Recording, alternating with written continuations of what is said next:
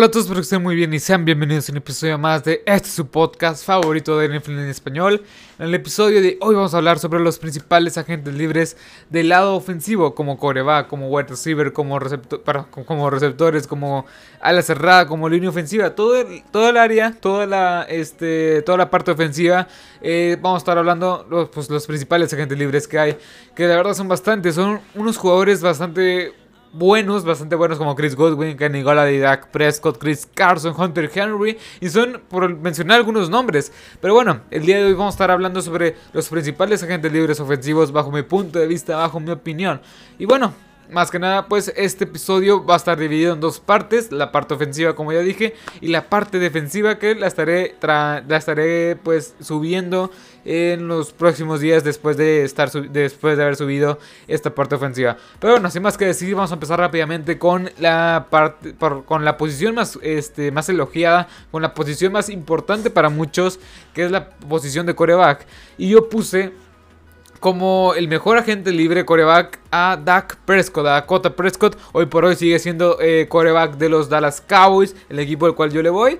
Este, pero pues hoy claramente ocupa renovarlo, ya se le acabó el contrato. Y pues nada, vamos a checar un poco sus, estadísticas y vamos a estar hablando un poco de él. Cinco juegos nada más en el 2020. Este, recordemos que Dak Prescott se lesionó muy severamente su tobillo, se lo dislocó, o una fractura ahí muy, muy que la verdad es una escena que no, no le recomiendo ver, pues nada más jugó 5 juegos, pero esos 5 juegos tuvo un alto, alto rendimiento, teniendo un gran, o sea, unas grandes actuaciones contra los Cleveland, Browns, que creo que fue el penúltimo juego, tuvo más de 500 yardas o casi 500 yardas por aire, pero bueno, tú finalizó esos, con esos 5 juegos, finalizó con 1856 yardas, 9 pases de anotación, 4 intercepciones, tuvo grandes números para lo que, para lo que tenía como ofensiva, porque la línea ofensiva no estaba al 100, este, que Elliott pues tampoco es como que estuviera aportando mucho. Y Mike McCarthy no es como que estuviera estuviese tomando las mejores decisiones. Dak Prescott es claramente el mejor coreback hoy por hoy en la agencia libre. Creo que la agencia libre, pues, si no son los Dallas Cowboys, creo que se lo pueden dar fácilmente, no sé.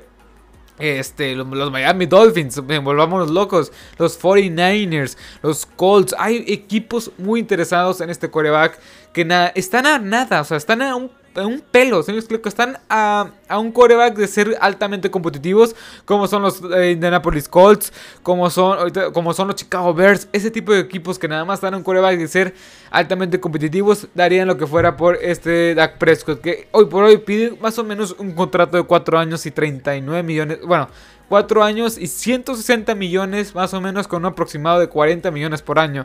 Para muchos dicen que está muy loco, que no debería de tener, o sea, no debería de o sea, de pedir tanto. Otros dicen que se lo merece. Yo digo que la verdad es que el contrato que pide está bien. O sea, 40 millones ya te demostró que no puedes ganar sin él. Que es altamente eficiente, este, consistente. Que estaba, que estaba teniendo unos grandes números. o sea, yo si fuera los Dallas Cowboys y ya que es mi equipo, yo debería entregarle el dinero. O sea, él te hace una ofensiva explosiva. O sea, te hace una ofensiva que ya es explosiva de por sí. Te, te la hace súper explosiva, se la hace muy muy buena, muy eficiente, muy rápida, muy vertical. Pero bueno, vayamos con el segundo coreback que vamos a estar hablando el día de hoy, en la posición de los mejores, o sea, de los mejores corebacks que hay en la agencia libre. Y para mí es Cam Newton. Cam Newton llegó a los Pats a mediados de junio para tratar de rescatar este equipo que venía claramente a la baja, que venía este, de varias bajas importantes en la agencia libre por el COVID, este, por lesiones, etcétera. Y pues no pudo cumplir, no pudo terminar de dar el ancho este coreback. Terminó con 20 touchdowns totales, 12 por tierra, 8 por aire y 10 intercepciones, finalizando también con 592 yardas por tierra, otras 2657 por aire. La verdad, el coreback hizo lo que pudo con lo que tenía. No tiene receptores los pads, no tienen corredores eficientes, no tienen corredores así como que tú digas que puedes confiar, que puedes confiar altamente en ellos. No tienes también a las cerradas prácticamente lo bueno es que tenía línea ofensiva, eso sí. Pero pues no se puede jugar simplemente con línea ofensiva.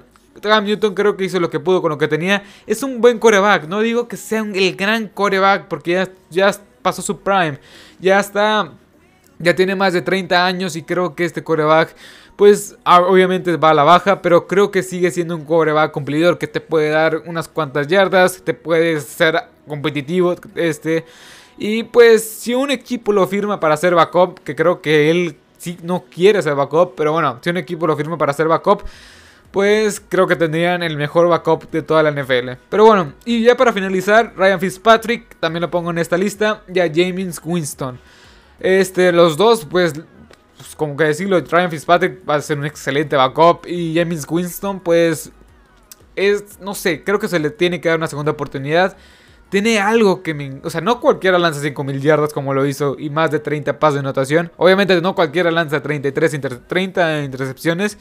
Así que, ay, no sé. O sea, tiene potencial. En, lo personal, creo que tiene potencial James Winston. Y si cae en un equipo en el cual puede confiar en él, pues a lo mejor descubren una nueva joya. Pero bueno, vayamos con los receptores. Los receptores, pues.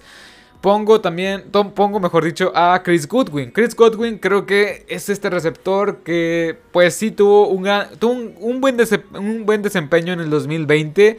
Pero venía una temporada brillante en el 2019 con James Winston como coreback. Aquí tengo sus estadísticas: 86 recepciones, 1333 yardas, 9 pases de anotación. Eh, se, pasó de las de los casi 10 este, anotaciones, de las más de 80 recepciones, de las más de 1000 este, yardas recibidas a 65 recepciones.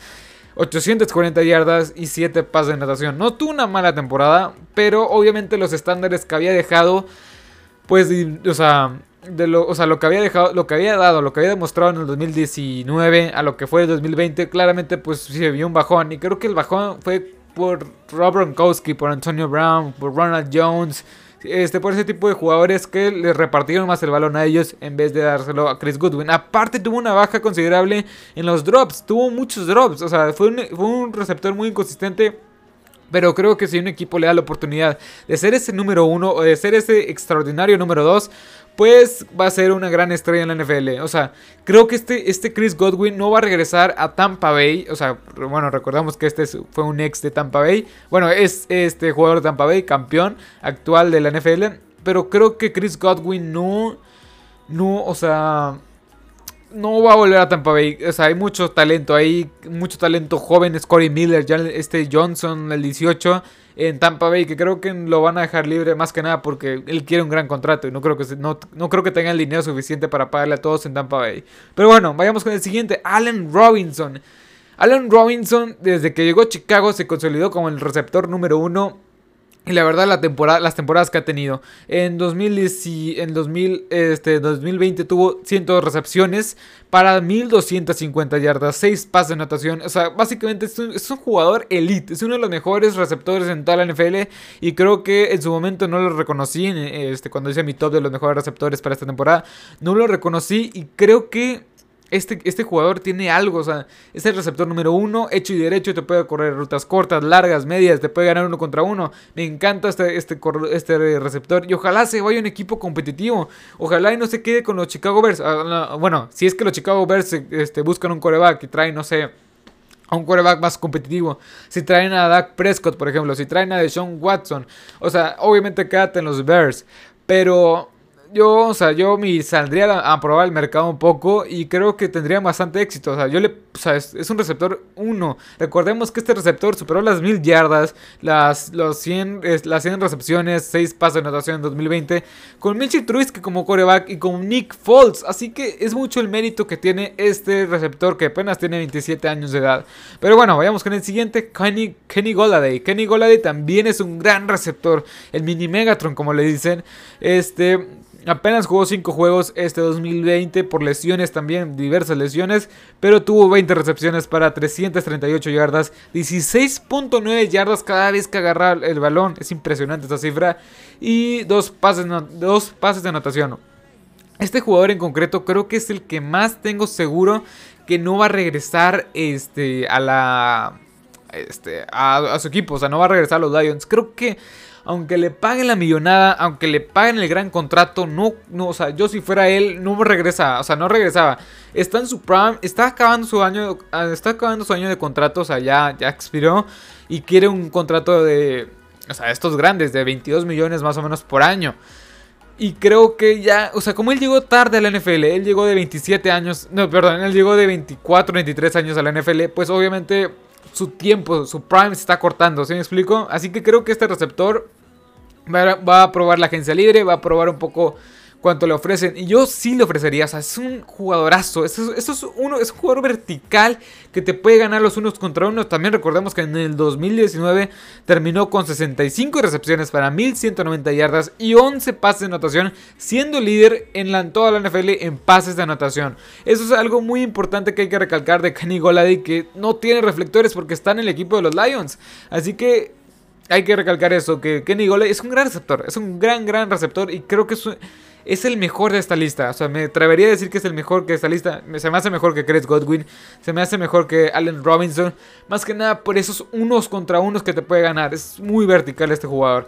Y por último, en la, posición de receptores, tengo a Juju Smith Schuster. Juju Smith Schuster, Juju Smith Schuster creo que es el jugador que menos reflectores puede tener. Este, finalizó la, temporada con 96 recepciones para, menos, para 990 yardas. No tengo aquí el dato exacto, perdón. Pero no tuvo una gran temporada. Tuvo este, cerca de 9 yardas cada vez que atrapaba el balón. Es una cantidad muy baja para un receptor. Pero bueno, es un receptor que es un extraordinario receptor número 2. No sé si puede alcanzar el ancho para ser el receptor número 1 de un equipo. Así que creo que iría, o sea, caería perfecto, no sé, pues ahorita no sé, no, tengo muy bien este, los, los, los, destinos, pero creo que quedaría perfecto en un equipo que ya tenga bien consolidado su receptor número 2 y él caería de perlas, o sea, caería muy bien en ese equipo donde ya tienen su receptor número 2. Julius Smith Schuster se me hace el más flojo en la agencia libre en, este, en, este, en esta temporada 2021. Pero bueno, vayamos con, con, los con los corredores, perdón. Y aquí sí hay una gran variedad y yo voy a, o escogí tres principales Escogí tres principales y voy a decir dos como uno, perdón, uno como comodín. Este, el principal para mí es Chris Carson. Chris Carson finalizó, bueno, no tuvo una gran temporada en el 2000, este, en 2020, pero más que nada por lesiones. Jugó 12 juegos, 141 acarreos, 681 yardas, 37 recepciones para 287 yardas. Tuvo una eh, perdón, tuvo una gran actuación este Chris Carson, la verdad, en 2020 jugando nada más 12 juegos. O sea, se notaba la ausencia de este corredor, se notaba la presencia de este receptor, perdón, de este corredor, eh, porque es muy versátil, es muy versátil, es un corredor que es un corredor que fue tomado tarde en la ronda, en, la, en el 2017, fue tomado en la tercera, cuarta ronda y la verdad brindó, brindó muchos frutos. Me encanta Chris Carson, creo que es un, es un corredor, ¿qué digo receptor? Creo que es un corredor bastante bueno, que creo que pues va a tener, o sea, creo que un equipo sí le va a dar un gran contrato. Si no, si no son los Seahawks, se lo van a dar eh, otro equipo. Pero creo que algo me dice que los Seahawks sí se van a quedar con este elusivo este corredor. Pero bueno, vayamos con el siguiente, Aaron Jones. Aaron Jones también es un corredor que no, no me encantaba, pero ahorita ya me gusta un poco más. Aaron Jones este, en 2020 tuvo 201 carreras para 1004 yardas, no, perdón, 1104 yardas, este, con 9, con 9 anotaciones. También, también este, tuvo 47 recepciones para 355 yardas. Y recordemos que también en el 2017, no, en el 2019 tuvo 17 anotaciones. Tuvo muchas anotaciones este jugador de Green Bay. En 14 juegos tuvo 201, 201 acarreos para 1104 yardas, 9, 9, anotaciones y sumó 355 yardas por aire. La verdad, ya para aclarando un poco las estadísticas, que creo que las revolvió un poco. Este es un gran jugador, pero no me encanta. O sea, creo que o sea, Chris, Chris Carson, James Conner, este, Saquon Barkley, o sea. No sé por qué Aaron Jones no me encanta, pero creo que puede ser bastante funcional en un equipo este, que ocupe un corredor. No sé, o sea, me encanta para los, para los Jaguars. O sea, para los Jaguars me gusta para combinar con James Robinson. Pero no sé qué, qué estaría buscando este Aaron Jones. Aaron Jones nada más este, se me hace un gran corredor, pero no sé, o sea, no sé qué equipo pueda llegar. Pero bueno. Vayamos con el siguiente, James Conner. James Conner también, pues, no tuvo una gran temporada. 2020 tuvo 169 carreros para 721 yardas en 13 juegos jugados, este con 6 anotaciones. Creo que pues James Conner no tuvo la gran temporada, más que nada porque el, equipo de Pittsburgh no tenía una gran línea ofensiva para abrir huecos. Estuvo destellos de ser un gran corredor, pero creo que en Pittsburgh no lo van a renovar y yo si fuera Pittsburgh no lo renovaría más que nada porque creo que no es, el, no es lo que están, este, no es lo que quieren en el equipo. Y pues James Conner eh, yo creo que no, no va a quedar en el equipo, pero sin embargo se me hace un gran jugador, se me hace un gran jugador, es una gran historia que tiene de vencer el cáncer, etcétera. Se me hace extraordinaria. El, el, corredor en sí, el jugador como, como tal, pues no tanto, pero se me hace un buen jugador. Creo que puede llegar un equipo para ser el, corredor número 2. Para. No sé si le van a dar chance para ser el corredor número 1. Pero bueno.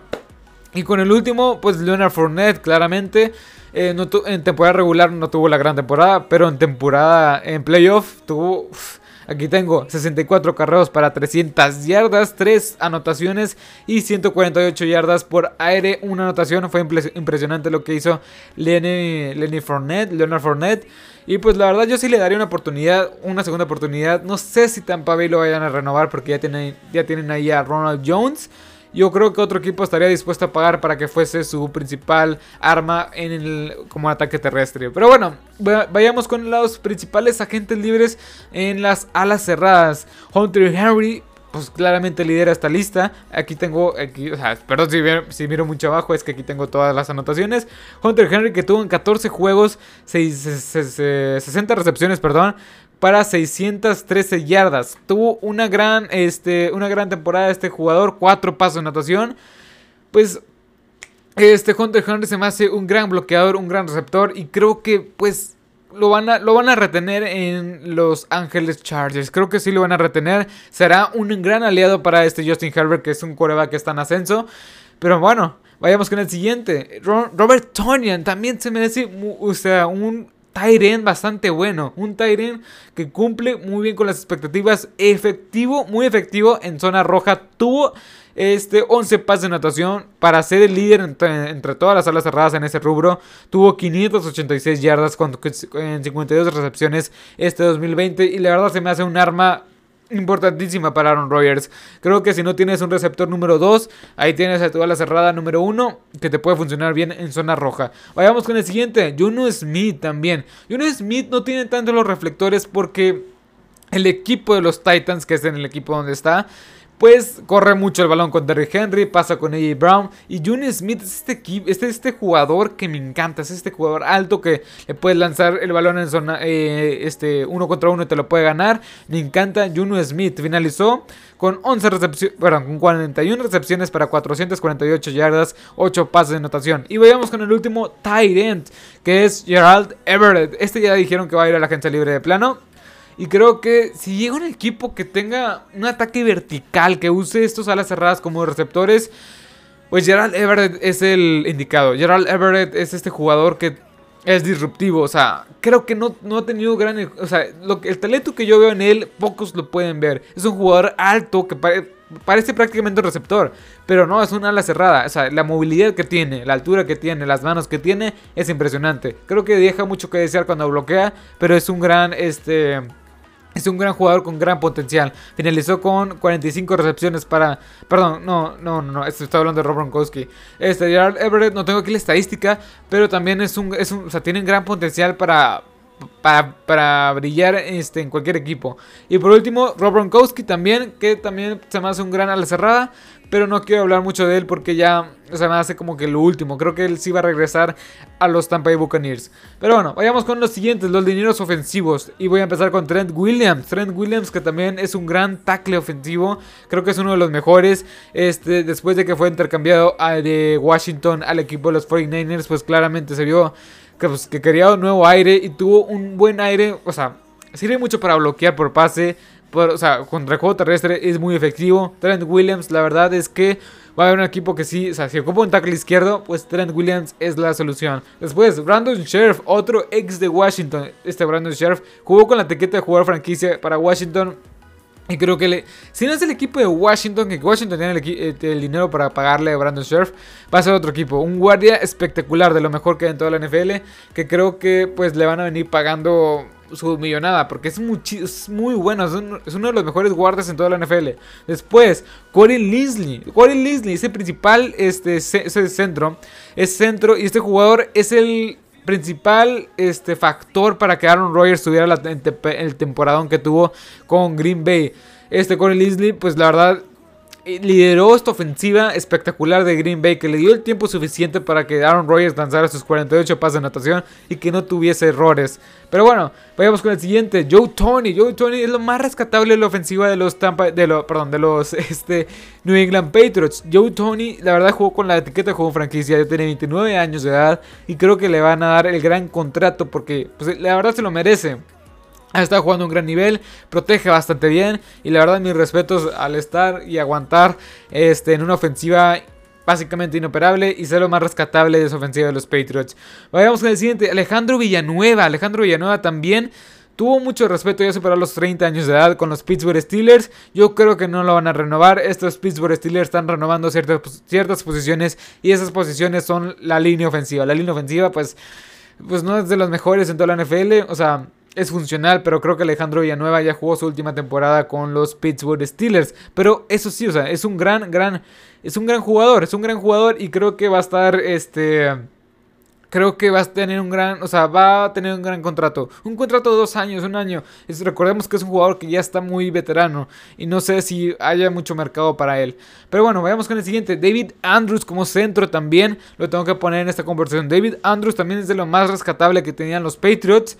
Creo que no jugó esta temporada por el tema del COVID, pero también es un gran centro. Es top 3 de los top 5, top 3 de los mejores este, centros de toda la NFL, sin duda alguna. Es un centro muy confiable, bueno para bloquear, bueno para este, arrastrar a los defensivos. Me encanta.